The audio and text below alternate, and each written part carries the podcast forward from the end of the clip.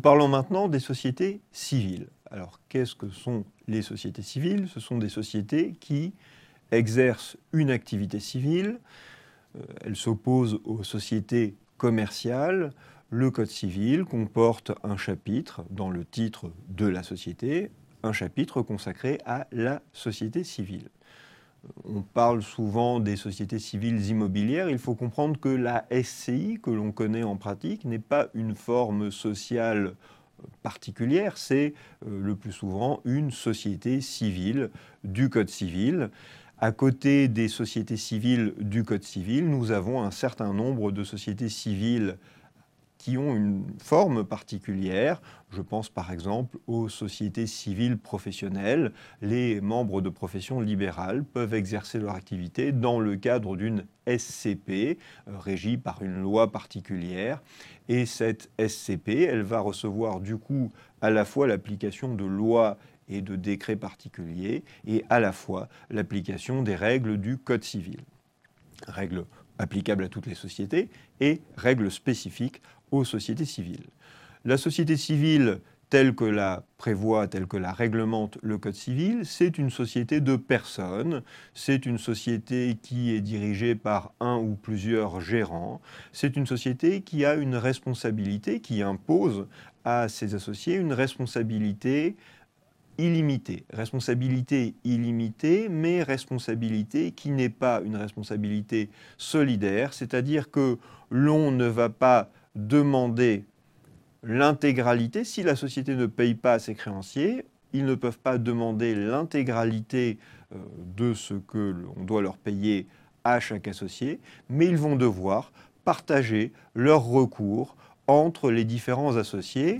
Et nous avons un texte dans le Code civil qui nous dit que les associés répondent indéfiniment des dettes sociales à proportion de leur part dans le capital social à la date de l'exigibilité ou au jour de la cessation des paiements, dans l'hypothèse où la société est en procédure collective. En tous les cas, on va regarder le jour où la dette sociale devient exigible, eh bien, qui sont les associés et comment se euh, répartit le capital social entre eux. On nous dit par ailleurs que l'associé qui n'a fait qu'un apport en industrie est tenu comme celui dont la participation dans le capital social est la plus faible. C'est l'article 1857 qui nous dit tout cela.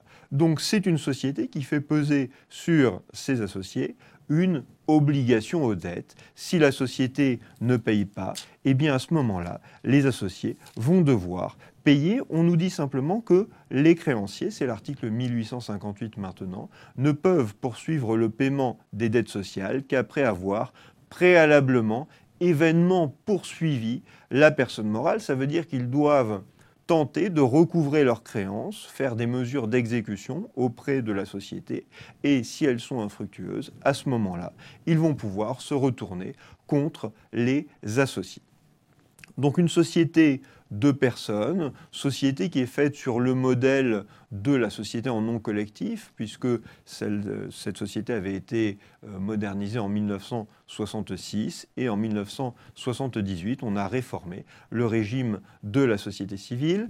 C'est une société qui exerce une activité civile, si la société civile venait à exercer une activité commerciale, on aurait un problème. Alors, un problème qui reçoit un traitement fiscal particulier, je n'en parlerai pas ici, mais du point de vue strictement juridique, cette société civile, eh bien, la solution que l'on retient généralement, c'est qu'une autre société serait apparue à son côté, mais une société non immatriculée, une société créée de fait pour exercer l'activité commerciale. Donc il faut faire attention, si l'on crée une société civile, à bien respecter euh, la forme civile et donc à bien respecter euh, l'activité de la société, à bien respecter la nature civile de l'activité de la société.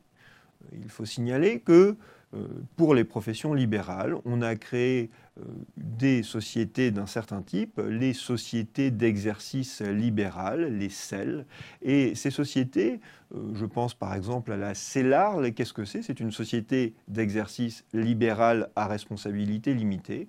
Le législateur va permettre à des membres de professions libérales qui exercent donc une activité civile, parce que la profession libérale est une activité de nature civile, de recourir à des formes de société commerciale, ce qui va donner des situations un peu compliquées parce que finalement, on a des sociétés commerciales, mais qui vont exercer une activité de nature civile.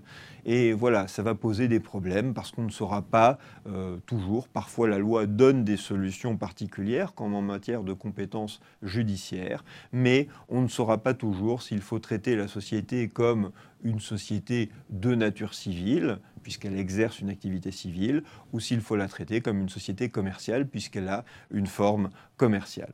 Voilà ce que l'on peut dire sur les sociétés civiles, qui sont une forme de société euh, largement répandue et aussi une forme de société très diversifiée, puisque les activités civiles sont très nombreuses.